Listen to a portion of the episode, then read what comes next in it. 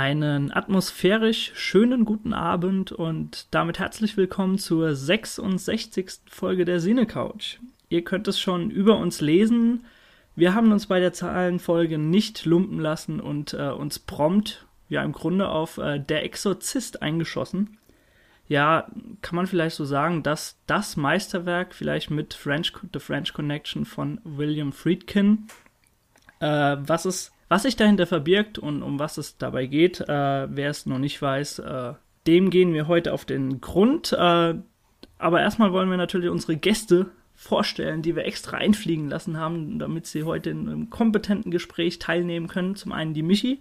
Hallo. Und zum anderen der Nils. Moin. Und als Gastgeber, beziehungsweise auch Gast, Daniel. Hallo. Ja, interessant, dass wir als Gäste vorgestellt werden. ja, gell? Äh, selbst die, die ja, Gastgeber die sind, die Macher sind.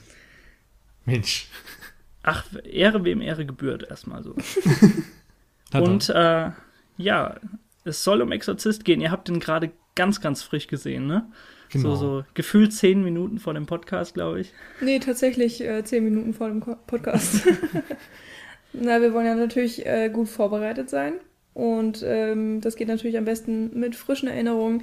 Und ich kannte den Film noch gar nicht. Wie soll man denn sonst einen Podcast über einen Film machen? Ich glaube, das schneiden wir lieber raus. das darf man nicht sagen. Aber äh, da euer, eure Gedanken dazu, eure Gedankengänge ganz, ganz frisch sind, äh, kann sich Nils mal am besten um die Handlung jetzt gleich mal kümmern, bevor, bevor wir einsteigen. Genau. Also in Der Exorzist, den meisten wird wahrscheinlich auch die Story bekannt sein, aber es geht um ein kleines Mädchen, das vom Teufel besessen ist. Und ähm, ja, ihre Mutter verzweifelt total daran, denkt am Anfang, dass ihr Kind geisteskrank ist oder was auch immer, irgendeine Krankheit hat und so weiter und keine rationale Wissenschaft oder so weiter kann ihr helfen. Und letztlich möchte sie dann einen Exorzismus durchführen lassen. Und das tun dann einmal Father Marin, gespielt von Max von Sydow, und Father Karras, gespielt von Jason Miller, den man jetzt, glaube ich, nicht so kennt, außer aus diesem Film. Und ähm, ja, die beiden machen sich dann ans Werk. So, das ist die ganz grobe Geschichte. du hast das jetzt dargestellt, als würde die Handlung von der Exorzist auf einen Bierdeckel passen. Ja, aber tatsächlich habe ich vorhin noch gelesen bei Wikipedia oder so, dass es eine 20-Minuten-Fassung vom Exorzisten gibt. Wirklich? Ja. Die wurde dann irgendwie mal zehn, äh, zehn Jahre später oder so angefertigt und verbreitet. Und dann gibt es auch noch eine 50-Minuten-Fassung oder mhm. sowas. Mhm. Und scheinbar ist die komplette Handlung drin. Und das kann man, finde ich, schon nachvollziehen. Okay, erste leise Kritik, die ich da raushöre. ähm, ja, jein. Also es Komm. muss ja nicht unbedingt Kritik sein. Ja, es gibt natürlich. ja auch Filme, die nehmen sich unfassbar viel. Zeit, mhm. ziehen aber auch eine große Stärke draus. So, und Auf es gibt Fall. einfach welche, die langweilen. Und was jetzt bei Exorzist der Fall ist, das ist dann eine andere Frage. Mm, zu den Fassungen, da wir da gerade eben schon waren. Ähm, Nils und ich haben eben gerade den Director's Cut gesehen, der zehn Minuten ungefähr länger ist als die Kinofassung. Genau, ähm, und eigentlich kein Director's Cut im herkömmlichen Sinne ist. Also da heißt in Deutschland so aus Vermarktungsgründen, ist aber eigentlich die The Movie You Never Saw Fassung oder sowas genau. in den USA. Wunderbarer Titel. Ja. Den habe ich jetzt auch, äh, ich glaube, zum gefühlt 15. Mal geschaut. Also das ist meine DVD, die, DVD, die im Regal steht. Äh, die Fassung gibt es ja tatsächlich erst seit äh, 2001. Jo, das genau. finde ich irgendwie ganz mhm. interessant, wenn man sieht, dass der Film eben von 1973 ist. Ich wollte noch kurz erwähnen, dass ich mir hier extra für den Podcast alles hergerichtet habe mit Kerzen und allerlei. Echt? ja. Oh. Ordentlich, oder? Süß. Nicht schlecht. Ja. Genau. Wir um, sollten doch einen Videocast machen. ich glaube, dafür wäre es dann doch schon etwas zu dunkel, aber ein Versuch wäre es vielleicht irgendwann mal wert. Dann pass nur auf, dass deine Katzen nicht irgendwie auf deinem Schreibtisch Ja, die habe ich zum Glück ausgesperrt. Oh, na dann. Also da kann nichts Feuer fangen heute. Genau. Ähm, habt ihr denn Wünsche, mit welchen Faktoren oder welchen Punkten des Filmes wir beginnen sollen? Nö. Äh, nee.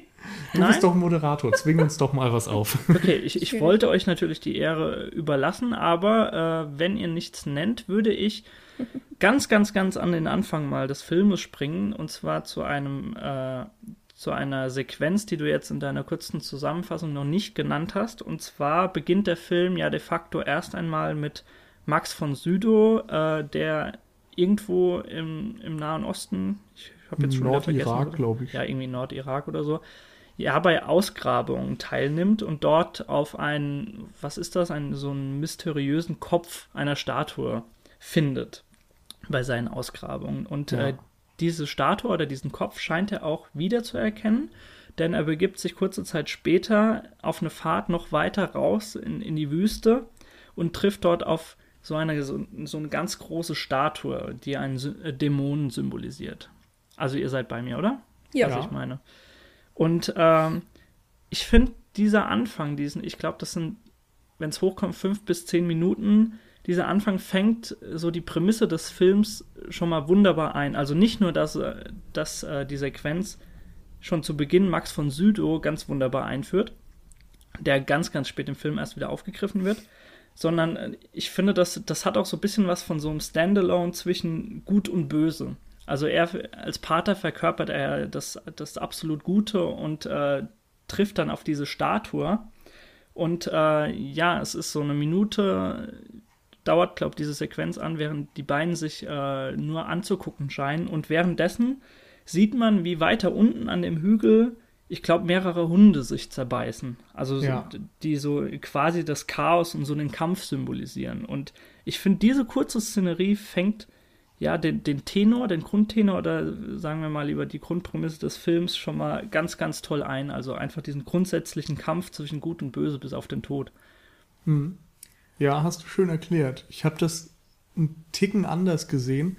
Also nicht so als den Kampf zwischen Gut und Böse, sondern eher als diese bedrohliche Macht des Bösen. Also für mich war der Kampf der Hunde nicht der Kampf Gut gegen Böse, sondern das war der Kampf an sich. Also es könnten ja auch einfach friedliche Hunde sein, aber durch diese Präsenz des Bösen waren sie eben, ja, wurden sie dazu gebracht, sich gegenseitig zu bekämpfen Mhm. und zu zerbeißen und diese schlimmen Laute von sich zu geben und so weiter, die ja dann auch auf der Soundebene immer weiter anschwillen. Aber Und- zumindest kann man das auch als so, so eine Art Vorausblick deuten, was denn Genau, noch das ist so ein Film- Foreshadowing, so ein Genau. Einführen dieser dunklen Macht des Bösen, was auch immer. Genau, ähm, ich habe es auch so gesehen, dass man diesen Mythos eben auch so ein bisschen näher gebracht bekommt. Also es wird von vornherein ähm, ähm, gezeigt, dass es irgendwie etwas ähm, Übermenschliches ist, also dass es etwas ist, was wir nicht richtig erfassen können. Und klar gibt es Mhm. dann irgendwie diese äh, Überbleibsel anhand dieser ähm, Artefakte, die da gefunden werden in der Wüste. Aber man hat keine richtige Erklärung dafür. Es ist jetzt nichts Erfassbares wirklich auch äh, für Max von Sydow. Hm. Und ähm, dass eben dadurch, durch diese Exposition auch gezeigt wird, dass es so etwas, also meinetwegen jetzt Dämonen oder was man auch immer in, in diese Statue rein interpretieren möchte, dass es sowas auch schon vielleicht Jahrhunderte gibt und ähm, auch wenn man das Medaillon dann sieht, ganz am Anfang vor diesem, ich weiß nicht welcher Heilige, es war Christus oder Petrus, auf jeden Fall dieses heiligen Medaillon, ähm, dass man da auch schon sieht, dass immer dagegen angekämpft wurde oder dass, dass äh, die Religion natürlich auch immer eine Rolle in diesem Bezug spielte. Und Mhm. was ich an dieser Exposition auch noch sehr, sehr schön fand, war, dass sie sehr lange ähm, ohne Dialoge ausgekommen ist oder generell, dass sehr wenig gesprochen wurde in diesen, ich weiß nicht genau, zehn Minuten vielleicht und dass sehr viel Wert darauf gelegt wurde, ähm, eine bestimmte Stimmung zu ähm, transportieren und dass gar nicht Mhm. wirklich viel erklärt wurde, sondern du solltest einfach ein bisschen dafür, ein Gefühl dafür kriegen, okay, wir haben es jetzt mit einem äh, Horrorfilm zu tun, der auch etwas Mystisches zeigt oder be- eben thematisch beinhalten würde. Und das hat, finde ich, sehr, Mhm. sehr gut funktioniert. Ja, genau. Ich fand das auch sehr schön, dass da eben gerade auf Bild und Ton so viel geachtet wird. Also wir haben da ja diverse ähm, Nahaufnahmen, die dann auch so gegeneinander geschnitten werden. Dieser Zoom auf die Statue am Ende ist auch sehr bezeichnend irgendwie und wie das dann in diese rote Sonne oder so ein Genau. Sonnenuntergang oder sowas überblendet, das ist schon ziemlich gut gemacht. Genau, da wird ganz, ganz viel mit der Beleuchtung eben auch Ja. gearbeitet am Ende dieser Sequenz. Gleichzeitig schwillt eben diese Tonspur an, du hörst das Gejaule der Hunde und äh, so, so eine fiesen Streicher, glaube ich, sind das, die immer lauter werden und sowas. Genau. Und das sorgt für eine unglaubliche Unruhe einfach und gibt so ein bisschen vor, was eben noch kommen mag. Und was ich noch sehr interessant fand, was du gerade angesprochen hast, Michi, war, ähm, wir haben es ja letztendlich mit einer Ausgrabung zu tun.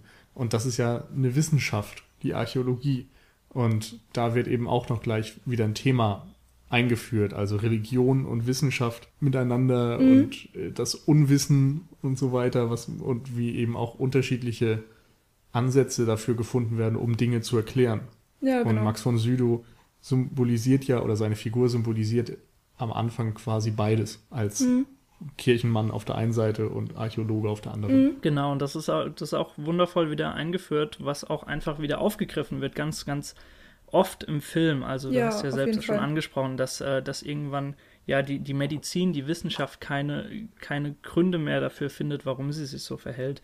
Ähm, was ich noch kurz dazu sagen wollte, ihr könnt euch sicher vorstellen, dass ich mir als Kind, obwohl, was heißt Kind, das klingt so schrecklich im Zusammenhang mit Exorzist, als Jugendlicher konnte ich mit dieser Anfangssequenz, mit diesen ersten, ersten Viertelstunde überhaupt gar nichts anfangen, weil eben so wenig Dialog vorhanden ist und all- alles so auf, auf so, so ein, ja, so bedrohliche, äh, auf so bedrohliche Bilder hinausläuft und das fand ich damals relativ langweilig. Also Mhm. muss ich sagen, dass ich das jetzt erst wirklich so in den letzten zwei, drei Jahren wertschätzen konnte, diesen Beginn. Ja, kann ich auf jeden Fall verstehen. Also ich glaube, mit, mit so 15, 16 hätte ich da auch nichts mit anfangen Mhm. können, weil ich dann ständig darauf gewartet hätte, dass die Handlung endlich losgeht, dass man äh, Ja. Charaktere kennenlernt äh, und eben ähm, die Geschehnisse mit denen.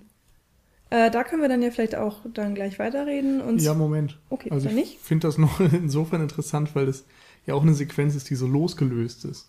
Also Mhm, genau. Im Grunde kann man ja auch sagen, der Film braucht diese Exposition nicht. Also sie führt zwar irgendwie die Stimmung ein und den Charakter Mhm. ein und so weiter, aber die eigentliche Handlung beginnt eben erst danach.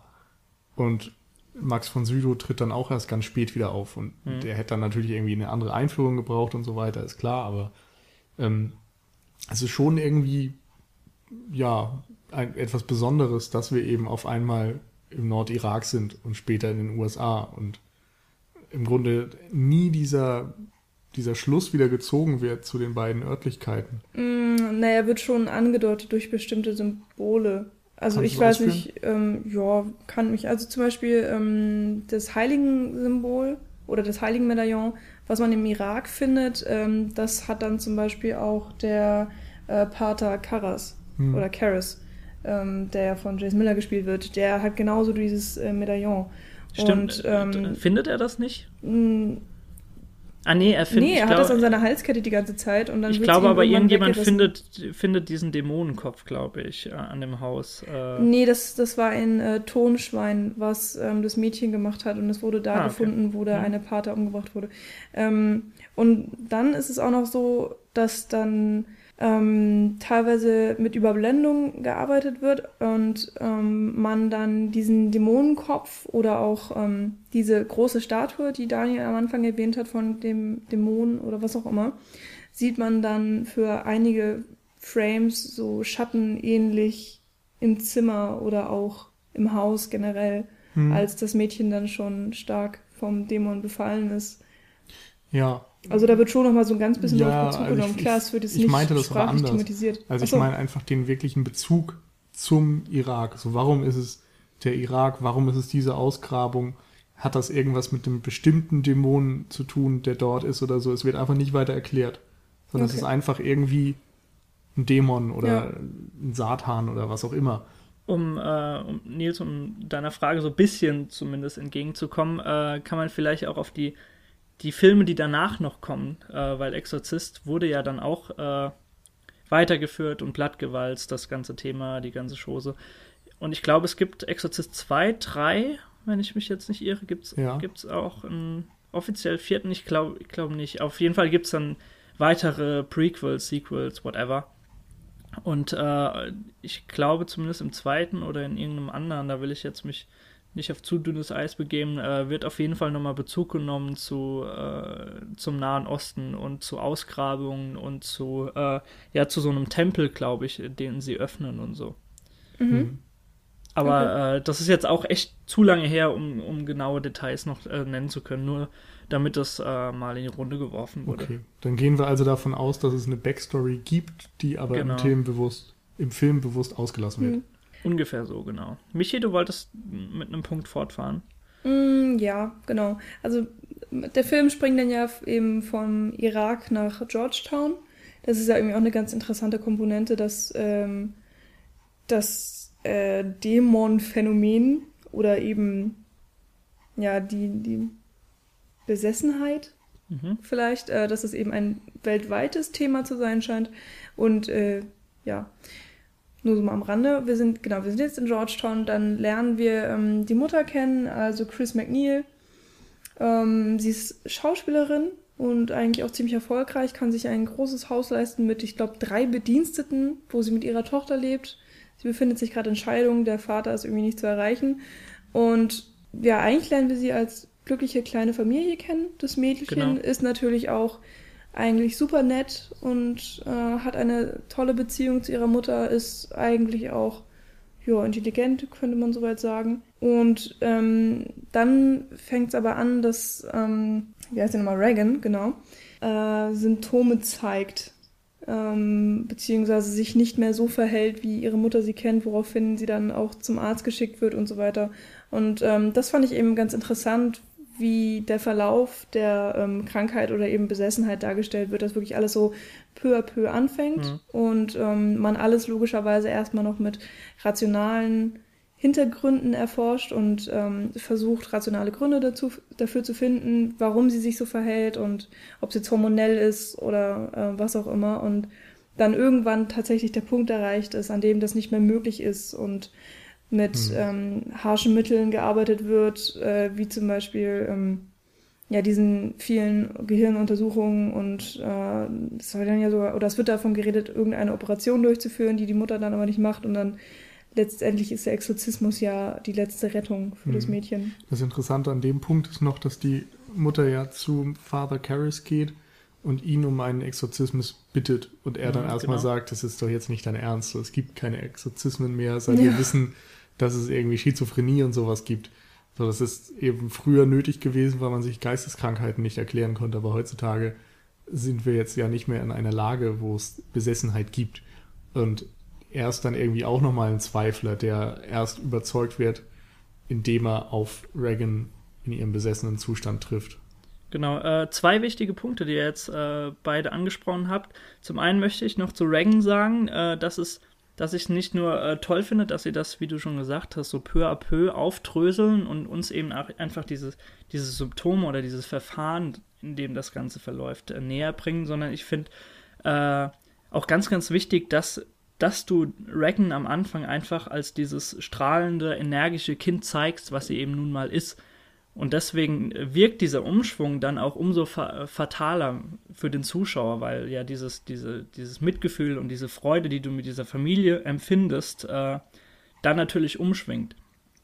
Zum einen das und zum zweiten äh, hast du jetzt, Nils, schon mal den Pater Damien nochmal ins Gespräch gebracht. Äh, und zwar finde ich das von Anfang an sehr, sehr schön gelöst, wie auch der im Film etabliert wird, weil das ist im Grunde genommen ist das eine Parallelmontage die immer wieder zum einen die Familie selbst zeigt und wie die Symptome immer weiter voranschreiten, aber auch dann immer abwechselnd den, den Pater Damien, der, ja, der sich im Grunde rührend um seine alte, hilfsbedürftige Mutter kümmert und äh, eigentlich auch darum bittet, gleichzeitig als Pater aufhören zu dürfen, da er ja befürchtet, seinen Glauben verloren zu haben. Und das sind einfach so ganz, ganz viele Faktoren, die später nochmal im Film aufgegriffen werden. Also sei es seine Mutter, sei es äh, der, der, der Zweifel an seinem Glauben, der äh, später dann vielleicht auch zum Verhängnis wird. Und äh, ich finde einfach, dass sie, sie, dass sie ihn auch nicht so als Anhängsel einfach im Film irgendwie dazwischen geschnitten haben, sondern dass diese Parallelmontage relativ gut klappt und auch atmosphärisch einfach rübergebracht wird. Hm, ja. Stimmt. Ähm, das war noch tatsächlich einer der Punkte, die mich anfangs so ein bisschen gestört haben, weil der Film mhm.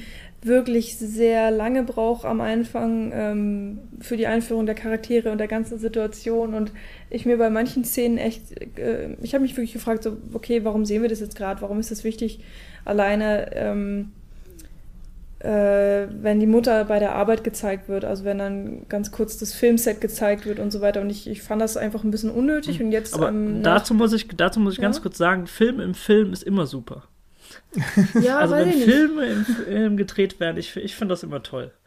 Aber ich, ich verstehe schon, was du meinst. Also es ist so ein bisschen rausgerissen interessant aus zu sehen, Ganzen, genau. ja. Und ähm, Hm. es sagt natürlich ein bisschen was über die Mutter aus, aber ähm, speziell die Szene, die da jetzt gezeigt wurde, ja, hat mir nicht irgendwie viel gegeben. Und dann habe ich auch nicht verstanden, dass ähm, wie dieser Karis äh, oder Damien eben Mhm. eingeführt wurde, dass nämlich die Mutter, ähm, also Chris McNeil, ihn öfters mal irgendwo gesehen hat und dann auch Nachfragen ähm, über ihn angestellt hat, wer er denn sei und äh, so weiter, weil sie ihm aus irgendeinem Grund aufgefallen ist, den ich auch nicht so ganz verstanden habe. Und das hat sich alles leider so ein bisschen gezogen. Und genauso auch ähm, die Sache mit, mit seiner Mutter, die er pflegt, habe ich, ähm, fand ich am Anfang ein bisschen sinnlos und äh, überdrüssig, aber ähm, natürlich dann am Ende in den Exorzisten-Szenen Genau. ähm, da war es werden wir auf natürlich jeden Fall schon nochmal sehr drauf nett zu sprechen kommen gleich. Ja. Genau. Ähm, die Szene, die du angesprochen hast, äh, äh, während dieser Film von ihr gedreht wird, ich habe das eigentlich auch im Grunde nur so empfunden, dass, äh, dass sie dadurch den Kontakt einfach zu dem Pater Damien aufgenommen hat. Also, dass sie ihn zumindest darüber kennt, weil er ist, ist er tatsächlich ein Statist dort oder war er nur dort anwesend? Nö, ich glaube, er ist einfach nur über, über Okay. das College gelaufen. sei es drum. Auf jeden Fall, ähm, um da noch kurz Background-Informationen zu geben, ich habe ja euch kurz vor dem Cast erzählt, dass ich das Ganze gestern nochmal äh, mit, mit Audiokommentar des Regisseurs äh, geschaut habe.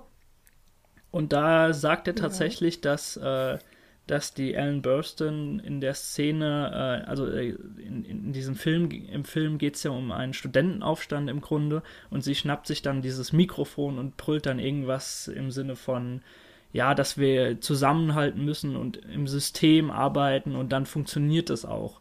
Und äh, dass der Pater Damien das anscheinend verinnerlicht hat oder zu dieser Szene auch gegenwärtig ist und äh, das einfach im Kopf behält, dass wenn er im System arbe- irgendwie im System arbeitet oder äh, sich einfach äh, ja, dass, äh, dass man zusammen stärker ist und das soll äh, sich dann auch positiv auswirken auf den Exorzismus später. Das hat der Regisseur, das hat William Friedkin dazu gesagt. Ich fand das relativ, ja, man kann in alles viel reininterpretieren, ne? So Ja. ist das eben. Das kam irgendwie echt nicht so raus. Ja, das Problem ist, dass man schon ihre Parolen nur so halb versteht durch Ja, diese genau. ganze. Menschenmenge und ja, diese, diese Verbindung zwischen den beiden wird halt auch nicht deutlich. Also Nee. du siehst zwar durch die Kamerabewegung, die erst irgendwie in der Menge sich einen Fixpunkt sucht und das ist dann eben der Pater und äh, ihm quasi dann folgt, wie er weitergeht und so weiter, da siehst du natürlich schon irgendwie einen Zusammenhang, aber es wirkt in keiner Sekunde so, dass er überhaupt darauf achtet, was da um ihn herum passiert. Mhm. Insofern. Ja, es ist vielleicht ein bisschen merkwürdig. schwierig. Vielleicht ist es auch deswegen so schwierig zu erkennen, weil die beiden Szenen ähm, so unfassbar weit dann schon auch auseinander liegen. Ähm, und man dann einfach ja nicht mehr denkt, dass das in irgendeiner Beziehung zueinander stehen könnte. Hm. Ja, finde ich Na, aber auch also es werden wahrscheinlich irgendwelche Ideen gewesen sein, die sich, sie sich am Anfang im Drehbuch gedacht haben, die dann aber im Grunde genommen, also man weiß ja auch nie, was rausgeschnitten ist, noch teilweise, was, was Mhm. noch gedreht wurde da. Äh, Sei es drum, ich wollte es nur mal äh, ansprechen, weil wir gerade bei der Szene waren. Wenn wir darüber hinweg sind, würde ich gern definitiv erstmal noch äh, über Atmosphäre generell in dem Film sprechen, weil ich finde, der Film geht ganz, ganz toll und atmosphärisch mit, mit diesem Verlauf einfach, äh, den wir jetzt schon ein, zwei Mal angesprochen haben, wie, wie sie sich immer weiter verändert, geht er einfach atmosphärisch wirklich gut mit um und äh, man kennt ja diese ganz kleinen Begebenheiten einfach. Es fängt an mit einem mit einem Kratzen, was Ellen Burstyn, wie, wie heißt sie dann nochmal? Chris, ne? Chris. Chris McNeil, genau. Ja. Was Chris äh, hört und dann schaut sie nach ihrer Tochter und vermutet dann, dass es Ratten sind. Und natürlich sind es keine Ratten auf dem Dachboden. Dann es geht weiter mit irgendwelchen Vorkommnissen im Haus, dass Reagan zu ihr rüberkommt und meint, äh, dass ihr Bett anscheinend äh, gewackelt hat und sie das auf einen Traum schiebt. Dann wird in der Kirche scheinbar zeitgleich eine Maria-Statue äh, ja, verunstaltet, verunglimpft, wie auch immer. Und äh, das steigert sich für mich so von den, von den kleinen Begebenheiten eben äh, am deutlichsten bis zu diesen kleinen Einblendungen, die du, Michi, schon erwähnt hast. Also wenn der Dämon dann tatsächlich gezeigt wird in so kleinen Shortcuts. Hm. Also so aller Fight Club Ihr wisst schon, Genau. was ich meine. Das Interessante da ist, dass angeblich auch in der Originalfassung nicht drin war. Mhm, Oder okay. nur deutlich weniger. Ich bin mir nicht sicher, ob die wirklich alles erst später reingeschnitten haben. Aber diese 2001-Fassung ist ja äh, digital gemacht worden und da haben sie eben Mhm. dann auch am PC einige Effekte eingefügt. Und diese ganzen Sachen, so dass dann auf der Abzugshaube zum Beispiel ein Gesicht erscheint und sowas, das Genau. ist digital dann nachher mal gemacht worden. Also das, das sind tatsächlich auch die Szenen, also die, diese Gesichter und so weiter, die, die kurz aufblenden, das sind die prägnantesten Szenen, die ich mich noch von, von ganz, ganz früher erinnern konnte. Also als ich den Mhm. mit 16 oder 17 das erste Mal gesehen habe. Ähm, ich hatte ja anfangs erwähnt, dass ich den Exorzisten äh, vor gar nicht oder vor heute nicht kannte, nicht komplett gesehen habe. Aber ähm, ich konnte, aus irgendeinem Grund kannte ich äh, Szenen vom Exorzismus. Also ich wusste zum Beispiel, wie das Mädchen, gespielt von Linda Blair, wie sie dann später aussieht, wenn sie besessen ist, Mhm. dass sie diese äh, Risse im Gesicht hat und so grünlich-blau ist. Und ähm, ich wusste auch, dass sie Kontaktlinsen drin hat in irgendeiner Form und wie sie da ans Bett gefesselt ist. Das sind einfach Bilder, die ich irgendwo vorher schon mal aufgeschnappt habe, vielleicht im Studium, vielleicht einfach irgendwo Die im sind Internet aber auch oder einfach so. in der Popkultur Genau, Ja, genau. so dermaßen verankert mittlerweile. verankert. Hm. Ja. Also es gibt auch unzählige Parodien und sonst was auf diese Szene. Also ich meine aus Scary Movie, Genau, selbst wenn jemand nur mal Scary Movie geschaut hat, ja. aber nicht nur dort. Also das ist einfach eine legendäre Szene und Ja. die findest du immer mal wieder in Ausschnitten irgendwo. Ich finde auch zu Recht. Mit den Scary Movie Filmen, ja, das, das ist ja immer dieses vermaledeite Problem, dass wenn du den Film davor siehst, und das machen viele Jugendliche heutzutage, bevor sie die Klassiker dann schauen, die dort überhaupt äh, ja, äh, verarscht werden, äh, dass man die dann gar nicht mehr äh, ernst nehmen kann teilweise. Das finde ich Mhm. sehr, sehr schade. Wir Ja. haben, wir haben zum, wir gehören noch zur Generation, dass wir zumindest mit unserem Filminteresse auch zusätzlich die meisten Filme eben kennen und äh, dann wahrscheinlich auch einen großen Bogen einfach um diese Filme machen, um diese äh, ja, Scary Movie und Co. genau. Oh, ich glaube, ich würde tatsächlich, tatsächlich Scary Movie jetzt immer noch gucken. Ähm, ist aber tatsächlich auch schon wieder meinetwegen fünf, sechs, sieben Jahre her, dass ich den letzten gesehen habe. Also den allerersten Scary Movie. Ich glaube, alle anderen habe ich gar nicht erst angefasst. Ähm, bei The Ring habe ich aber tatsächlich auch den Fehler gemacht, dass ich The Ring erst äh, nach Scary Movie Ja, irgendwann mal geguckt habe. Fehler. Weil ich dachte, ich wäre nicht alt genug für diesen Film. Mir kann, übr mir kann übrigens äh, niemand erzählen, dass man da keine psychischen Schäden davon trägt, als kleine Regan, wenn sie da die, die zweite Hälfte des Films durchstehen muss. Also, das muss doch so schlimm gewesen sein Mhm. für die Linda Player, oder? Ähm, ich habe auch mal gehört, ich weiß nicht genau, wie viel daran wahr ist. Mm, Wenn sie im Bett liegt und dann ist sie irgendwann mal in ein Metallkorsett äh, geschnürt und dann wird ihr Oberkörper mal so auf und ab bewegt. Also wisst ihr, welche Szene ich Mhm. meine? Genau, in diesem blauen Nachthemd, was sie anhat. Und ähm, ich habe mal gehört, dass ihre Schreie von wegen Mama, take it off, it hurts Mhm. oder so, dass es ihre echten ähm, Schreie gewesen sein sollen, weil dieses Metallkorsett einfach so, so wehgetan hat. Und ähm, es war ja komplett mechanisch. Und ähm, ja, ich, ich weiß es ehrlich gesagt nicht, ob das war, aber ich kann es mir tatsächlich ziemlich gut vorstellen, dass das sehr, sehr unangenehm war, vor allen Dingen für dieses kleine Mädchen. Und äh, ihr wurde auch nur halb erzählt, äh, wovon der Film eigentlich handelt. Hm. Sie hat aber auch einige Szenen nicht gedreht. Also es gab wohl noch ein Double, ein etwas älteres Mädel oder eine Frau oder so, die teilweise auch dann zum Einsatz kamen, immer mit dicker Maske drauf natürlich. Mhm, klar. Oder was auch sehr viel eingesetzt wurde, ähm, dass ihr Gesicht gar nicht wirklich ähm, frontal gefilmt wurde. Ähm, und dann natürlich, also sie hat ja dann sehr spezifische Schimpfwörter benutzt oder eben Flüche. Ähm, sie hat sie natürlich nicht in jeder Szene wirklich gesagt, sondern ganz oft wurden sie ähm, einfach später dann übersynchronisiert und ähm, das wurde dann teilweise eben auch bildlich dann so gelöst, dass ihr Gesicht nicht viel gezeigt wurde. Mhm. Ja, äh, indirekt haben wir jetzt auch schon zwei weitere Punkte angesprochen, die ich auf jeden Fall nochmal in die Runde werfen wollte. Zum einen finde ich eine grandiose Schauspielleistung, vor allem eben von Linda Blair und auch von Ellen Burstyn, die ja alleinerziehend ja ist und die beiden Frauen oder vielmehr das Mädchen und äh, ihre Mutter, die tragen für mich wirklich den kompletten Film. Also äh, es dauert, wie wir schon gesagt haben, sehr, sehr lange, bis die Pater dazukommen. Und ich finde, der Film funktioniert trotzdem sehr, sehr gut davor. Und das vor allem eben an diesen beiden zwei Persönlichkeiten äh, festzumachen ist. Also Ellen Burstyn ist einfach wieder ganz, ganz toll. Das stimmt. Also ich finde ihre Rolle eigentlich auch ganz nett. Sie ist teilweise eben sehr facettenreich und ich finde es Mhm. schön, ähm, wie gezeigt wird, wie sehr sie sich für ihre Tochter einsetzt, wie sehr sie dafür kämpft, vor allen Dingen auch äh, vor Ärzten oder eben diesen Psychiatern, die ihr überhaupt nicht glauben wollen, ähm, dass ihre, dass ihre Tochter einfach gesund werden soll und, ähm, und ja, dass sie Mhm. da einfach nicht aufgibt. Also ich finde die Rollen, die Schauspielleistung auch schon gut. Ich habe da aber dann doch ein bisschen Kritik, weil ich die Atmosphäre in dem Punkt nicht so genial finde. Also ich fand den Anfang, diese ersten zehn Minuten eben super und dann kam für mich erstmal eine relativ lange Durststrecke. Ich meine, ich kenne den Film eben auch schon und wusste, was passiert und so weiter, aber es ist dann irgendwie doch so, dass man merkt, der ist halt 40 Jahre alt und damals war das Pacing anderes und ja, ja, es zieht sich eben dann doch manchmal ein bisschen hin und dann denkt man sich, okay, jetzt lass doch den Exorzismus beginnen oder lass sie doch jetzt wirklich mal abdrehen und dann kommt wieder eine Szene, in der was anderes passiert und dann doch wieder der Pater gezeigt wird. Oder ganz oft ist es auch so, was ein interessantes Stilmittel ist, dass Szenen sich aufbauen und dann einfach abgebrochen werden. Ja, Und- genau, das ähm, hatte ich mit Nils vorhin schon mal so ein bisschen besprochen, beziehungsweise ich hatte es auch bemängelt tatsächlich, dass ähm, also eine, eine Situation aufgebaut wird äh, und dazu auch ein bisschen lange braucht und dann kommt es meinetwegen zu einem Horrorelement.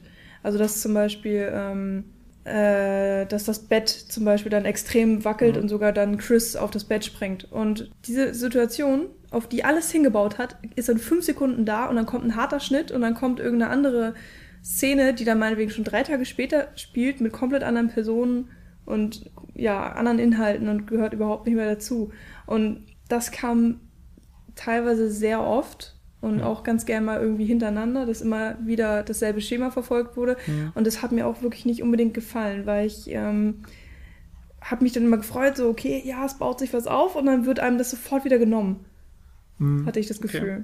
Also von meiner Seite aus, man muss klar sagen, dass Exorzist äh, einer der alten Schule ist. Also wirklich behäbig auch seine Dramaturgie aufbaut. Da muss ich euch definitiv recht geben. Aber äh, ihr würdet tatsächlich sagen, dass da so ein bisschen Staub angesetzt hat, der Film, gerade in der Dramaturgie. Also ein Bart Ja. bekommen hat über die Jahre. Ich weiß Zumindest es zu. Beginn ja. Okay. Hm. Ich könnte jetzt auch nicht unbedingt sagen, so von wegen der und der und der Film macht das genauso und hat auch dieses Schema. Ähm, ich, weil ich bin nämlich der Meinung, dass, es, dass ich nicht ein Problem habe damit, wie alt er ist, sondern dass mir dieses Schema der Erzählweise einfach nicht unbedingt gefällt.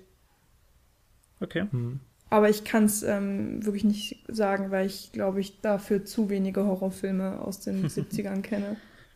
Ja, Ähm, also man ja. kann natürlich zumindest irgendwie mal festhalten, dass der Exorzist so einer dieser Okkult-Horrorfilme ist, die zu der Zeit, Anfang Mhm, der klar. 70er, Ende der 60er auch noch, ähm, ja, so aufgebaut wurden. Also da gehören ja dann Rosemary's Baby noch dazu zum Beispiel. Ja, das ist nochmal ein paar Jahre früher. Ja, Hm. aber, aber äh, weiß, das. Omen war, Hm. glaube ich, auch irgendwann Das um war fünf Dreh. Jahre später, glaube ich. Ja. Ja, guck mal, also 60er, 70er so. ich, und das sind ja nun wirklich die großen, also da Ja, kannst du ja diverse Filme noch finden, die irgendwie eben nicht den großen Namen haben heutzutage, an die man sich vielleicht weniger erinnert. Hm, genau. Neben der Schauspielleistung haben wir auch indirekt noch einen weiteren Punkt jetzt auch angesprochen und quasi auch schon äh, so ein bisschen abgehakt, aber ich finde, der Film hat wirklich atemberaubende Special Effects, wenn man sie denn überhaupt so nennen kann. Also ich merke wieder, äh, dass ich es einfach liebe, wenn ein Film handgemachte Special Effects einfach bietet und äh, das kann ich einfach wertschätzen und das ist mir gerade in den alten Filmen, das ist mir um so vielfaches lieber einfach als äh, schlechtes CGI oder sonst was.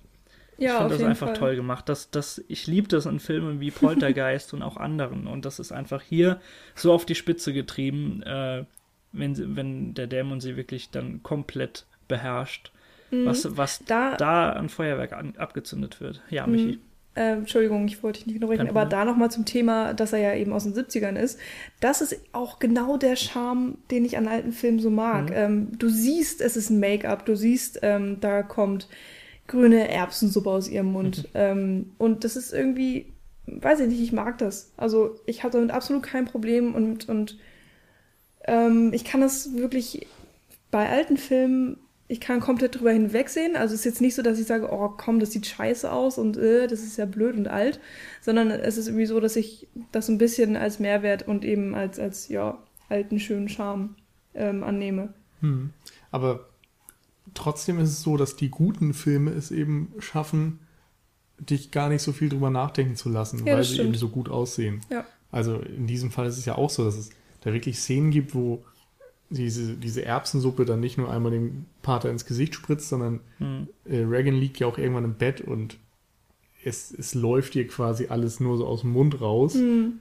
Und Sie zwar wälzt nicht sich sogar schnell, sondern es läuft einfach so ganz langsam so ein Brei raus. Und der Vater hat dann irgendwas von seiner kirchlichen Uniform oder so, was er unterlegt und wo er das auffängt und dann dem nächsten gibt, damit er es dann auswäscht und so Mhm. weiter. Und es sieht ganz schön eklig aus. Es ist, es ist echt verdammt widerlich. Und eben dadurch, dass es so, ja, dass es real abgefilmt wurde und so weiter, hat das so was Haptisches. ja. Genau.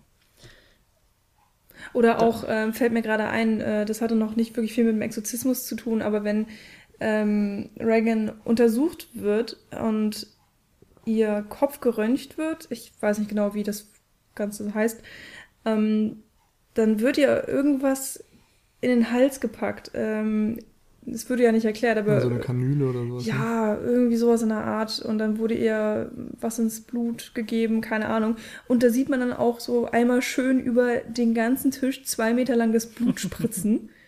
und äh, ihr werden irgendwelche Nadeln da ins Gewebe gedrückt und das war so grausam. Also es war wirklich eklig. Also auf eine gute Art und Weise für einen Horrorfilm natürlich.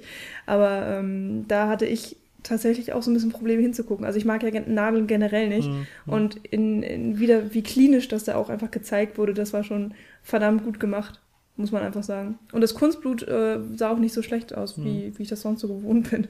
Ich kenne also ein, zwei Freunde von mir, für die ist tatsächlich diese Szene, die du gerade angesprochen hast, die schlimmste in dem Film, weil sie einfach kein Blut sehen können und dann spritzt das da um Längen einfach über ihren ganzen Körper.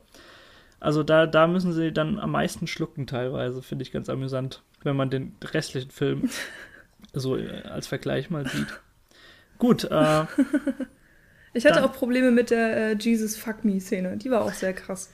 Da spricht er Muss auch ich ein ganz, ganz hartes Ding, ein ganz hartes Brett, das Pod, also für den Podcast an, äh, nämlich zum Gewaltgrad. Da müssten wir auf jeden Fall auch noch eins, zwei Worte verlieren. Und äh, ich glaube, da kommen wir auch zu den signifikantesten, zu den prägnantesten Szenen, die man einfach auch über Jahre hinweg im Kopf behält. Und da würde ich jetzt zum einen, äh, lass mal kurz überlegen, ich würde die Szene dazu zählen, wenn sie tatsächlich das erste Mal runterkommt und diese, diese Festgemeinschaft da ist und dann, ja, ihr eben, sie, sie die Blasen nicht halten kann und dann tatsächlich, glaube sagt sie noch äh, in de, genau in der Minute, äh, du wirst sterben, wenn du hochgehst oder so.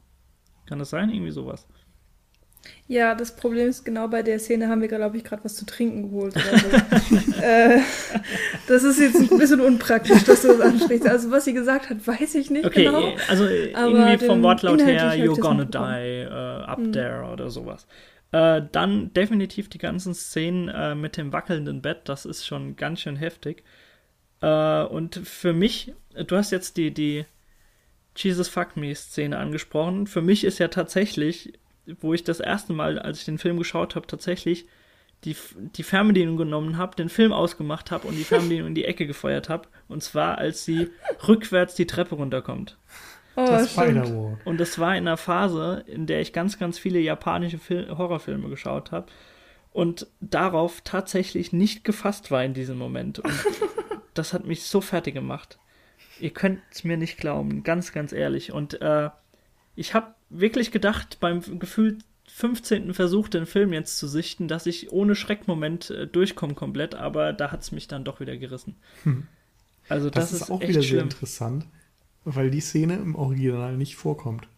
Tatsächlich nicht. Tatsächlich nicht. Friedkin hat die damals rausgeschnitten, habe ich gelesen, ziemlich kurz äh, vor dem Kinostart, Mhm. weil er nicht überzeugt war von den tricktechnischen Aspekten. Also man hatte wohl die äh, Dings hier, die die Reagan an so Stahlseilen oder so aufgehängt, damit sie diesen Gang machen kann. Und die Seile waren deutlich zu sehen. Und Friedkin konnte das halt irgendwie nicht, ja, nicht ordentlich retuschieren lassen und war dann unzufrieden und war der Meinung, das funktioniere für den Film nicht. Mhm. Und hat die Szene dann eben für die 2001er Version wieder reingenommen, nachdem die Szene dann auch schon Kult geworden war durch irgendwelche ähm, Behind-the-Scenes-Materialien und so weiter. Und da konnte er eben dann die Seile auch digital retuschieren lassen und rausnehmen lassen und dann funktionierte es. Ich muss auch sagen, ähm, mir ist es überhaupt nicht aufgefallen. Also ich habe mir gedacht, dass es irgendwie so oder so ähnlich gemacht worden sei. Ähm, ja, aber gut retuschiert dann vielleicht in dem Fall einfach. ähm, ich finde es aber interessant, Daniel, dass du das äh, beim Thema Gewaltgrad nennst. Weil vor allen Dingen die Szene, wo sie ähm, sich einpinkelt, wie auch immer, hat ja nichts wirklich mit Gewalt zu tun. Ja, ich, ich weiß, was du meinst, aber äh, es führt einfach, es ist so ein Konglomerat an diesen verschiedenen Szenen, die sich einfach in meinem Kopf so eingebrannt haben und da wollte ich das auf jeden mhm. Fall auch nochmal nennen. Äh, grundsätzlich wollte ich dann aber letztendlich tatsächlich auf die Szene hinaus, äh, mit der du begonnen hast, nämlich äh, wenn mhm. sie sich tatsächlich selbst verstümmelt mit einem Kreuz und das zwar in Gegenden, ja, ja. Wo so ein Kreuz nie hingehört. Nein. Definitiv nicht. Das nee. äh, ist auch echt krass, vor allen Dingen, wenn man, wenn man eben auch sieht, wie, wie mit dem Thema, Thema Religion in diesem Film umgegangen wird mhm. und äh, diese Kontroversen, die immer wieder dann in, in diesem Film auftauchen. Ähm, es ist schon wirklich sehr interessant gemacht. Ja, es ist ja auch diese typische Sache. Also wenn du Religion hast, dann ist der Feind von Religion immer entweder Wissenschaft oder das Böse oder Sexualität. Hm. Ja, hier ist es irgendwie Und so hier ein bisschen. ist es alles drei. Ja, ist alles drin. ähm, aber wegen der Szenen, die du jetzt äh, angesprochen hast, Daniel, das ist eben die ganz, ganz große Stärke vom Der Exorzist, dass er eben viele Szenen hat, an die man sich einfach immer wirklich erinnern wird. Also, wie du schon meintest, bei dir haben sie sich ins Hirn eingebrannt. Und das ist einer der Gründe, warum der Film einfach nicht in Vergessenheit gerät, warum er bis heute immer noch geguckt und geliebt wird und eine große ähm, Fanbasis hat, bin ich der Meinung. Und ähm, es macht auch eigentlich immer noch Spaß, den zu gucken, finde ich. Mhm. Okay, ich habe mir zum ersten Mal gesehen. Aber ich habe jetzt keine, keine zwei Drittel. ich ich finde es aber umso interessanter, einfach mal deine Meinung eben jetzt zu diesem Zeitpunkt zu hören, äh, da du ihn einfach noch nicht gesehen hast und du das trotzdem sagst. Und äh, das finde ich eigentlich ganz spannend. Ja, also ich, ähm, ja. Ja, was soll ich dazu sagen? Es ist so. Gut. Der Film hat viele starke Szenen und ja. äh, hinterlässt wirklich einen dicken Eindruck. Aber vielleicht sollten wir mal zu diesen wirklich starken Szenen nochmal kommen. Also ich habe ja schon gesagt, für mich war der Anfang super, dann mhm. gab es relativ viel Leerlauf, aber dann kommt eben wieder ja die Spannungsschraube, die angezogen wird. Und das waren für mich eben ganz klar diese Exorzismus-Szenen. Ich meine, der Film heißt Der Exorzist. Ja. er Szenen, läuft zwei Stunden darauf hinaus. Genau, du weißt, was kommt und erinnerst dich immer an, ja, an Linda Blair im Make-up und so weiter. Insofern sollten wir auch mal drüber reden, was da noch genau passiert. Mhm. Für mich waren das wirklich die Highlights und werden es auch immer sein an diesem Film. Und das macht es eigentlich auch gerade so schade, dass dann Max von Sydow erst so spät wieder kommt, denn er taucht im Film ja erst wieder auf, als der Exorzismus beginnt. Und allein seine Einführung da ist natürlich legendär. Man kennt dieses Plakat von der Exorzist, wo er unter der äh, Straßenbeleuchtung steht und dann aufs genau. Haus zugeht. das ist auch so, so das ikonografischste Bild, das man im Grunde genau. kennt von der Exorzist. Und du weißt irgendwie schon, dass das nicht schön wird und nicht gut enden wird auch irgendwo. Geh da Als, nicht rein, geh ja, da nicht rein. Und dann, er nimmt ja auch den ganzen Film lang schon Pillen und mhm. dann diese Beleuchtung und alles, und, ach, ich weiß nicht, das ruft schon irgendwie so eine Unruhe wieder hervor. Ja, du, wei du weißt ja auch, äh, der gute Mann ist auch schon über 70 und äh, zudem wird er dann auch noch die Information rangetragen, dass er scheinbar schon einige Exorzismen gemacht oder durchgeführt hat und bei einem tatsächlich fast nicht überlebt hat. Und äh, ja. dann stellt sich natürlich die Frage, ob der Mann wirklich der Richtige ist für den Job. Und ja. äh, das weckt Sagt alles so. auch, dass bei dem letzten Exorzismus seine Patientin quasi gestorben ist? Das kann ich, ich weiß es nicht. Sagen. Sie haben aber gesagt, dass der Exorzismus äh, Tage und Wochen gedauert hat. Was übrigens auch ähm, relativ typisch ist. Also jetzt hier im Film ähm, bei Reagan dauert der Exorzismus vielleicht ein paar Stunden. Ähm, mhm. Man kriegt es nicht so komplett mit. Aber in ganz, ganz vielen ähm, Fällen, also jetzt auch aus der tatsächlichen Vergangenheit ähm, oder meinetwegen anderen Exorzismusfilmen, da kann sowas dann auch wirklich Wochen dauern und ist kräftezehrend und mhm. ähm, ganz oft ähm, endete es tatsächlich auch darin, dass der ähm, Patient oder Besessene eben gestorben ist und das galt dann aber natürlich trotzdem als äh, Wunderheilung, weil ähm, die Seele dann befreit in den Himmel erfahren konnte und so weiter und so fort. Also man kann von Kirche halten, was man will, aber das wurde dann immer so und so ausgelegt je nachdem, wie es dann geendet ist. Und hier ist es natürlich ganz interessant, dass wir von beiden Fällen hören. Also einmal von dieser Hintergrundgeschichte von Max von Südow mit dem wochenlangen Exorzismus und dann eben ähm, dieser im Vergleich kurzem von Reagan, der ja aber auch anders verläuft, als man das bei Exorzismen vielleicht vorhat. Also ich kann, ja, okay, dann fühle ich es einfach aus. ähm, wir haben ja eben zwei Pfarrer äh, oder Pater, den äh, Damien und eben Max von Südow. Äh, Maron heißt er. Ich glaube, wir sagen seinen Namen nie, oder? Egal. Max von Südow. Ja. Ist wichtiger. ähm, und Max von Südow oder Vater Maron stirbt dann auch während dieses Exorzismus. Ähm, warum, wissen wir nicht genau, weil die Kamera sozusagen nicht dabei ist, wenn, wenn er stirbt. Er ist alleine mit äh, Regan und versucht ihr weiterhin Dämonen auszutreiben. Und äh, Damien kommt dann irgendwann wieder hoch ins Zimmer, nachdem er Kräfte gesammelt hat und kann Vater Maron dann nur noch tot vorfinden und äh, kann ihn noch nicht mal mehr wiederbeleben. Und Regan sitzt einfach nur hämisch lachend auf dem Bett und freut sich. Und im Endeffekt kann oder wird ihr der Dämon dann so ausgetrieben, dass. Ähm, was? Heißt schon so tierisch vor gerade. jo. Das wundert nicht? mich. Nö, eigentlich wollte ich da gar nicht noch drüber reden.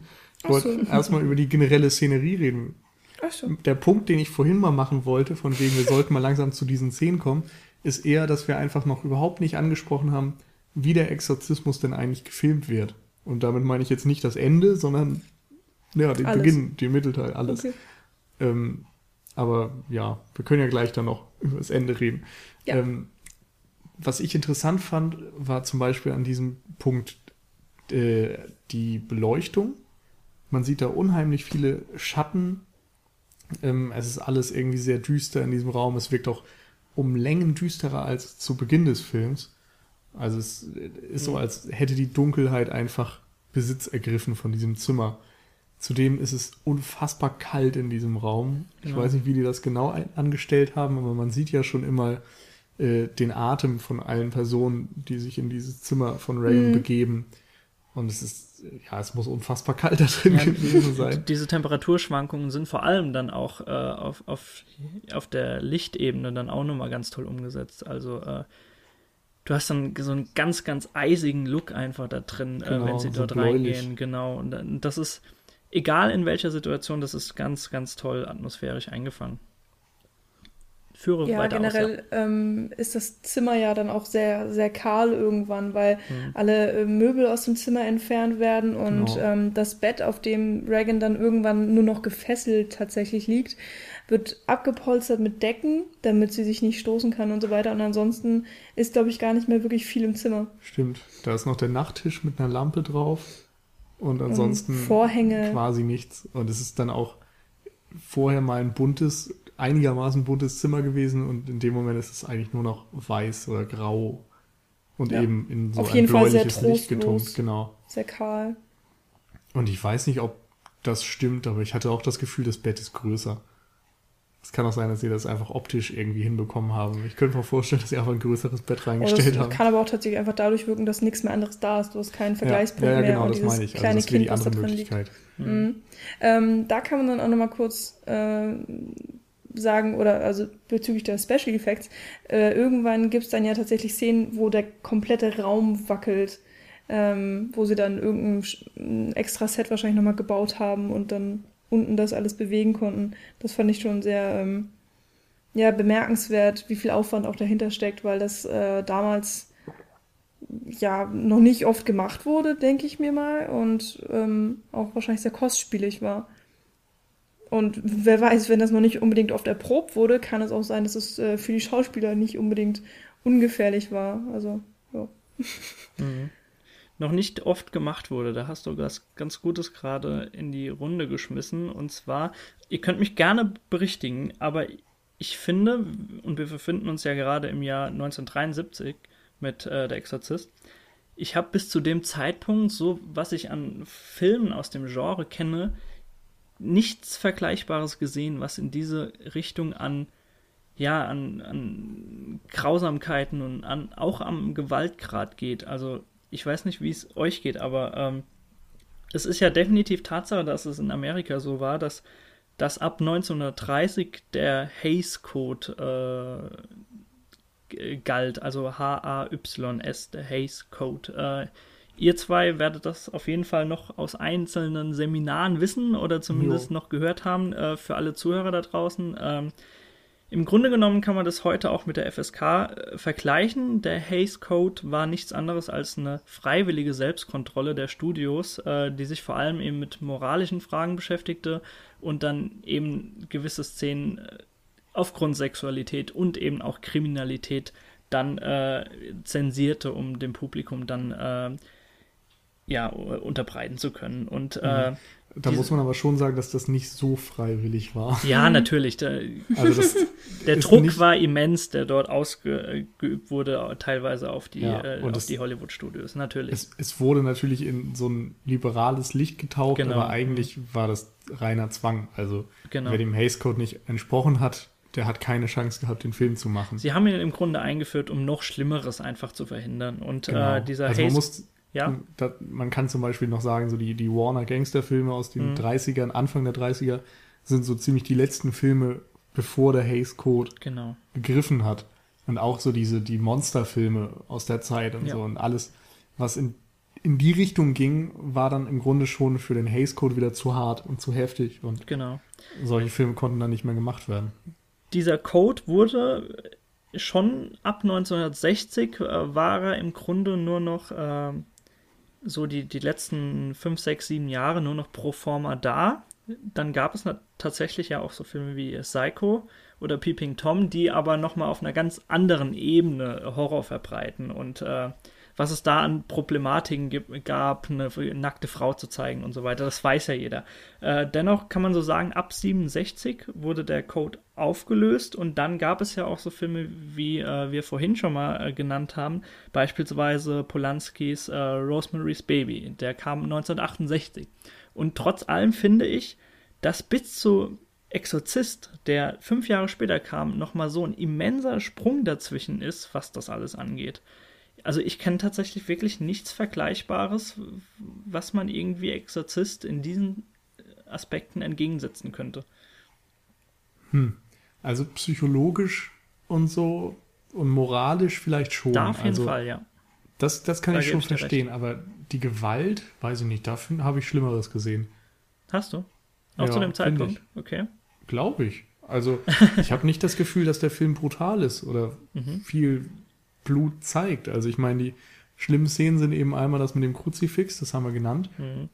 Und ansonsten fließt dann so beim absoluten Ende Blut. Aber ich glaube gerade nicht, die Szene mit dem Ich glaube gerade die Szene mit dem Kruzifix wäre fünf Jahre davor noch undenkbar gewesen. Das ist richtig. Aber ich weiß nicht, es gab ja dann auch zum ersten Mal wirklich Erschießungen mit Blut und mhm. sowas. Und da haben sich dann schon ein paar Leute ausgetobt. Also, weiß ich nicht, das Ende von Bonnie und Clyde kennt man da zum Beispiel, wo die im Kugelhagel mhm. umkommen. Mhm. Ähm, und auch hier Sam Peckinpah hat ja dann angefangen im Western-Bereich einige recht brutale Western zu veröffentlichen. Und ich weiß nicht, es ist immer schwierig, das gegeneinander aufzuwiegen. Aber ja, das ist jetzt natürlich ein ganz anderes Im Grunde Genre. hat der Exorzist nur eine einzige Szene, die wirklich brutal ist.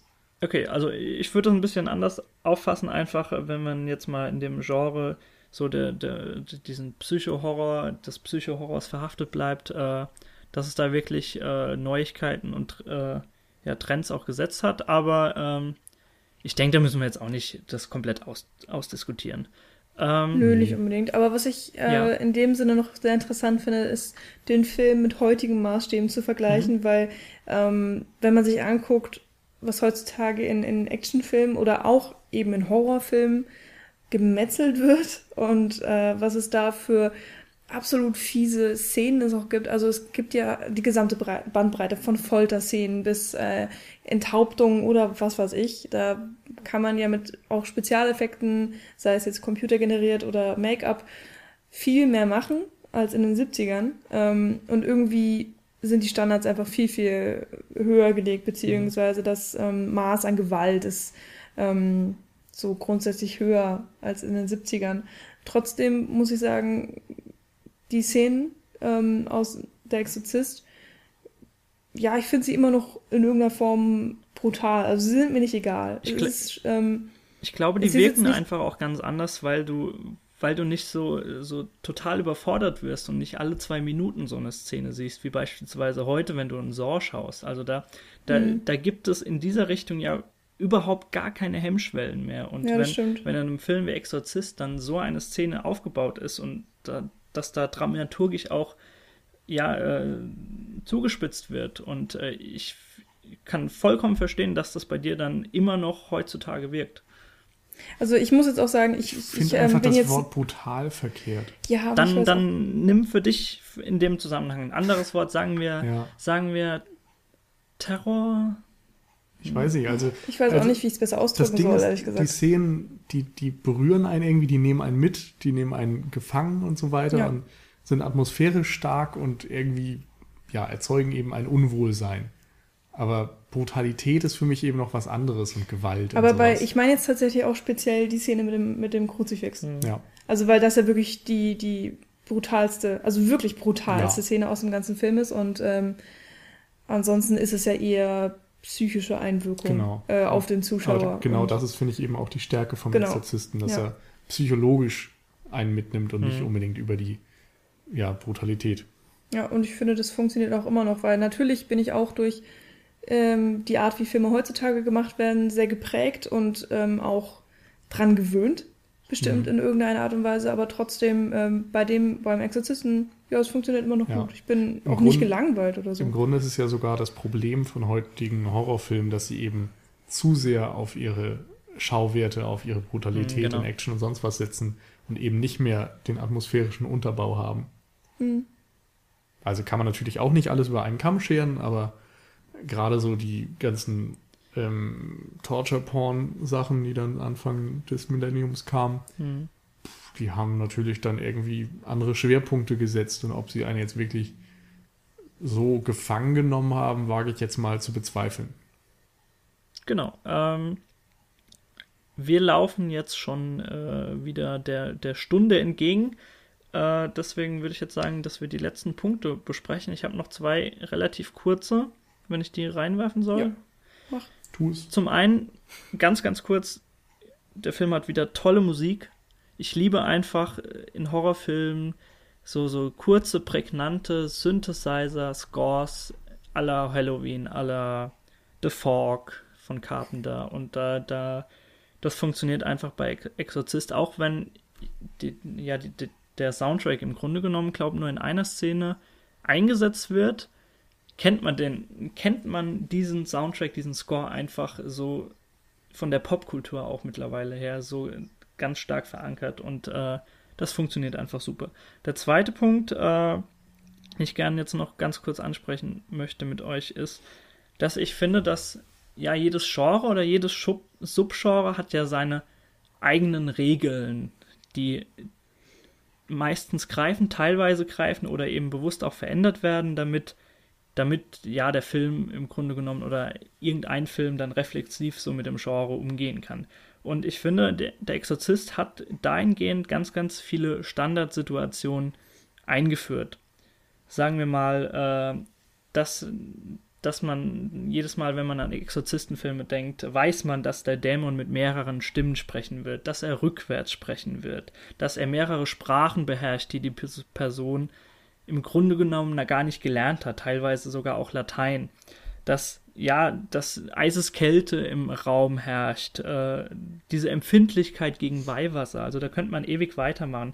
Der, der Dämon, der so die, die, die Schwächen jeder Person nutzt, um und, und dieses Wissen einfach um diese Ängste gegen diese Personen ausspielt. Also äh, gerade wenn Ja. wir nochmal auf den Pater Damien zu sprechen kommen, der, dessen Mutter irgendwann auch verstirbt, dass er dann, dass der Dämon mit der Stimme, Stimme seiner Mutter spricht und ihm dann vorwirft, dass, dass er schuld an ihrem Tod ist. Und äh, das sind einfach so viele Aspekte, die dieser Film in diesem Subgenre ich will jetzt nicht im Grund so, so über den Kamm scheren und sagen, hat sie alle eingeführt, aber er hat zumindest viele davon wieder ausgegraben und so fest einfach in diesem Genre verfestigt und als klare Bestandteile so äh, installiert, dass man das heutzutage einfach in jedem Film kennt, der eben aus diesem Subgenre der Exorzistenfilme beispielsweise kommt.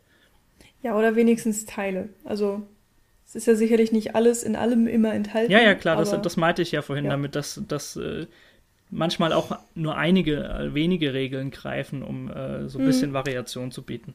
Klar, ist das dann nicht alles immer präsent, aber äh, ich finde einfach, das sind so ganz, ganz viele Dinge, die der Film einfach ja, allgegenwärtig gemacht hat für jeden Exorzistenfilm, für das ganze Subgenre, was danach kam. Das wollte ich nur gern nochmal äh, kurz Mhm. Ja. ansprechen. Ja. Gut, habt ihr noch irgendwas? Ansonsten Ja. Ja, Ja? Ein, ein Punkt noch, gerne. ähm, was du quasi jetzt in der Auflistung nicht genannt hast. Okay. Ähm, das ist äh, der Aspekt, dass das Böse eben oftmals gerade die Unschuldigen Mhm. ranzieht. Also dass es hier eben in Form eines Kindes auftritt. Und ähm, du assoziierst mit dem Bösen ja eigentlich immer irgendetwas Schlimmes und ein Kind, das irgendwie ja sich nie etwas zu Schulden kommen hat lassen. Das ist immer noch mal was anderes, als wenn du direkt jetzt so den bösen Schlitzer vor dir hast, also irgendein Michael Myers oder sowas. Und ähm, ja, das fand ich ganz interessant, dass äh, der Exorzist damit eben auch nochmal spielt und die, die, das Böse in diese Hm. Richtung rückt. Äh, das wird ja tatsächlich im Film selbst auch ein bisschen thematisiert, weil ähm, Max von Sydow dann mit Damien äh, drüber redet, äh, weil Damien so sehr berührt davon ist, ähm, dass dieses Kind eben so schlimme Dinge sagt und dass er damit äh, so schwer umgehen kann auch. Und Max von Sydow meint dann, das ist ähm, sozusagen das richtige Teufelswerk, ähm, weil damit ähm, der Glaube an Gott zerstört werden soll. Also es soll der Glaube daran zerstört werden, dass Gott die Menschen liebt. Ähm, Mhm. ja. Und ähm, noch was, was wir am Anfang kurz angesprochen haben mit dieser ganzen Irak-Episode und so, äh, dann aber ein bisschen aus den Augen verloren haben, glaube ich, ist dieses Ding, dass die Wissenschaft eben scheitert. Also die Ärzte und so weiter können nicht helfen und es muss letztendlich dann die Religion sein, der Exorzismus, der helfen kann und die Wissenschaft einfach im Grunde ja vor Tatsachen stellt, die sie nicht lösen kann. Das ist eben noch ein interessanter, ja, eine interessante Aussage, die der Film macht und überhaupt hinterlässt er einen so ein bisschen, ja, also es ist wieder kein schöner Sieg quasi, es ist kein Happy End, was wir am Ende sehen, sondern es ist ein Sieg, der so durch Zufall zustande kommt und der, ja, ich weiß nicht, also wir, wir können jetzt jetzt ja noch mal kurz ja, erzählen. Du hast ja gerade eben auch damit angefangen, Michi. Also nachdem dann Max von Sydows Charakter stirbt, geht der andere Pater in den Raum und schlägt Regan erstmal windelweich und brüllt den Dämon an, dass er doch bitte ihn nehmen soll und nicht das Mädchen. Und in dem Moment bekommt sie, also Regan, seinen Anhänger zu fassen, der ja irgendwie diese komische Kraft da hat. Der Dämon greift über auf den Pater und er stürzt sich aus dem Fenster und ja, tötet sich und möglicherweise den Dämon. Zumindest sorgt er dafür, dass das Mädchen befreit ist. Insofern wird ja auch dieser Sieg am Ende dann mit zwei Leben bezahlt. Die beiden Pater sterben Mhm. und ja, man weiß immer noch nicht, ob sie jetzt geheilt sind, ob der Dämon nicht doch vielleicht überlebt hat und so weiter. Ja, du weißt im Grunde nicht mal, ob das Gute über das Zufall. Böse Also jetzt hätte sie den- gesiegt hat. Mhm. Genau, und hätte sie den Anhänger zum Beispiel nicht in die Finger bekommen oder so, dann wäre wahrscheinlich nichts davon passiert. Also es war letztendlich ein glücklicher Zufall, der sie retten konnte. Mhm.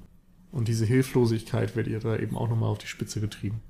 Hm. Ähm, wenn ihr gerade schon das Ende angesprochen habt, ich finde es trotzdem ganz angenehm, dass sie nicht wie ganz, ganz viele andere Filme des Genres am Ende so, so einen ganz, ganz krassen äh, Cliffhanger eingebaut haben, dass auf jeden Fall ein zweiter Teil kommen wird. Also so dieses, dieser klassische Point äh, Revenge of the Evil und das ist dann hm. irgendwo in irgendeiner Ecke hat es doch überlebt, äh, das Virus oder aber eben irgendwo eine Statue. Das war doch so. damals aber auch noch viel unüblicher, ja, oder? Ja, ich glaube auch, der ist einfach zu alt. Der ja, Trend das, kam erst danach. Und wenn, wenn wir es genauso da, wie ja. wie er eigentlich hätte enden können mit einem Jumpscare. Ja, das wäre heutzutage ja. auch so das Ding. Selbst wenn, selbst wenn wir es darauf schieben halt können, äh, bin ich äh, sehr froh, dass der Film einfach diese Lösung gewählt hat, so mit diesem halbgaren Happy End. Äh, ja, das stimmt, aber ähm, ich muss sagen, ich mag das Ende nicht. Okay. Also ich, ich fand das total merkwürdig, auch vollkommen überhastet tatsächlich, weil ich überhaupt nicht gecheckt habe, so, okay, ah, okay, er ist jetzt anscheinend tot. Und ähm, das mit dem Anhänger tatsächlich habe ich auch gar nicht so gecheckt, wie Nils es gerade eben erzählt hatte. Jetzt im Nachhinein finde ich es tatsächlich ergibt Sinn. Ähm, aber auch, dass der Dämon dann auf Damien übergegangen ist ähm, und dass der Dämon dann mit ihm stirbt. So, das funktioniert, aber im Film ähm, gab es dann auch so ein paar Special Effects, wo man dann zum Beispiel sehen konnte, dass Damien dann auf einmal diese krassen gelben Augen hatte und so weiter und die waren dann nach einer Sekunde wieder weg. Und es sah für mich so aus. Ähm, und genau, Damien hat auch noch ganz laut Nein geschrien. Mehrere Male, bevor er aus dem Fenster gestorben ist, also äh, gesprungen. Also wirklich eine Sekunde, bevor er aus dem Fenster gesprungen ist. Und dadurch hatte ich den Eindruck tatsächlich, dass ähm, der Dämon auf ihn übergegangen ist, aber dann wieder zurück auf Reagan. Und deswegen hätte er äh, Nein geschrien, weil es nicht geklappt hat, sein Plan. Und dann ist er trotzdem aus dem Fenster gesprungen. Und dann im Endeffekt war, war der Dämon doch weg und ich dachte so, hä? Okay, jetzt hat sie den Dämon aber doch nicht und okay, jetzt ist er tot und hat sich geopfert und oh, okay, dann, dann habe ich es halt so hingenommen und irgendwie war das dann auch alles vorbei. Das also, fand ich ein bisschen schade. Sagen wir so, ich weiß nicht, ob er noch vom Dämon besessen war, als er sich aus dem Fenster gesprungen hat, aber hat ja zumindest geschafft, ihn von Reagan zu befreien. Ja, das stimmt. Aber dann hätte er ja nicht aus dem Fenster springen müssen. Das ist richtig. Das ist dann vielleicht aber auch gerade so diese tragisch bittere Note am Ende. Ja. Dass er es nicht hätte tun müssen und trotzdem gemacht hat. Ja, lassen wir, wie es ist. Also genau. Also das Ende ähm, fand ich irgendwie nicht so toll. Ähm, ja, kam mir vielleicht einfach ein bisschen zu überhastet ja. und. Ich wow. mochte das Ende sehr. Ich fand nur die letzten drei Minuten oder so dann ein bisschen überflüssig, wo man dann ja so in Sicherheit gewogen wird und dann irgendwie nochmal eine Nebenfigur ja. präsentiert bekommt, die eigentlich niemand braucht und ich wusste auch überhaupt nicht, wer das ist. Und dann irgendwann, ah, okay, es ist auch ein Pfarrer. Gut. auch eine christliche Person. Dann kommt der Lieutenant nochmal. Genau. Und dann sprechen die beiden nochmal miteinander. Und es war auch so, warum? Aber okay. Also vielleicht ja. war das auch so ein Zeichen, dass Recht und Religion irgendwie zusammengehören. Ich habe keine Ahnung, wenn man Könnte man so deuten, aber möchte. da werden wir niemals auf eine äh, endgültige Antwort kommen. Äh, also ich bin so die abrupten Enden eigentlich gewohnt von den Filmen. Das ist beispielsweise jetzt auch bei Poltergeist nicht anders. Aber Leute, der Film ist zu Ende, wir sind auch zu Ende, deswegen noch mal ein ganz kurzes Fazit und dann machen wir Schluss für heute. Wer möchte anfangen? Ladies first? Ja, ich, wo ich doch schon gesagt habe, dass ich das Ende nicht mag. ähm, aber ich habe während des Podcasts auch schon ähm, einiges hervorgehoben, was mir sehr gefallen hat, wie zum Beispiel äh, wie die Atmosphäre am Anfang erzeugt wurde mit der Exposition, ähm, dann eben teilweise auch die Schauspielleistung und ähm, die ganze Entwicklung des Films. Andererseits hat mir eben diese Erzählstruktur nicht gefallen, ähm, was sich, glaube ich, auch nie unbedingt ändern wird. Also selbst wenn ich jetzt den Film nochmal sehe oder so. Dafür kann ich aber viel mehr eben die starken Szenen würdigen, ähm, die wir auch schon vielfach angesprochen haben, werden mir auf jeden Fall lange im Gedächtnis bleiben. Und es ist auf jeden Fall ein Klassiker, den man gesehen haben sollte, finde ich. Ja, das ist auf jeden Fall so. Ähm, der Exorzist ist ein toller Horrorfilm, extrem einflussreich und ja, allein wegen seiner Einzelszenen muss man ihn eigentlich gesehen haben. Ich finde, der Film hat einen Ticken Staub angesetzt. Also der Beginn ist super, das letzte Drittel, die letzte Hälfte ist auch super, aber dazwischen schleppt er sich eben doch ein bisschen, weil letztendlich jeder heutzutage durch die Seherfahrung und so weiter weiß, worauf er sich einlässt, wenn er so einen Film guckt. Und dafür ist es dann doch ein bisschen sehr in die Länge gezogen. Ähm, hervorheben kann man eben die Tricks, die Schauspielleistung, sonst was. es ist ein toller Film. Ja. Definitiv. Also den So, Klassiker Daniel, starten. du hast das letzte Wort. den Klassikerstatus, den hat er auf jeden Fall zu Recht inne. Und äh, ja, wer mich ein bisschen länger auch schon kennt, äh, weiß, dass ich zum einen einfach sehr, sehr großer Fan des Genres bin und Horrorfilme einfach liebe und deswegen auch den heutigen Film teilweise immer noch eine Chance, eine Chance gebe, auch wenn mir das im Nachhinein dann in den meisten Fällen recht wehtut. Äh, dennoch bin ich sogar ganz, ganz großer Fan einfach der Horrorfilme der 70er und 80er Jahre und äh, vor allem eben auch von John Carpenter oder ein Film, den ich jetzt auch schon mehrmals äh, genannt habe, Toby Hoopers äh, Poltergeist. Und ich finde, Bad Boy. ja, da stehe ich dazu, da stehe ich dazu.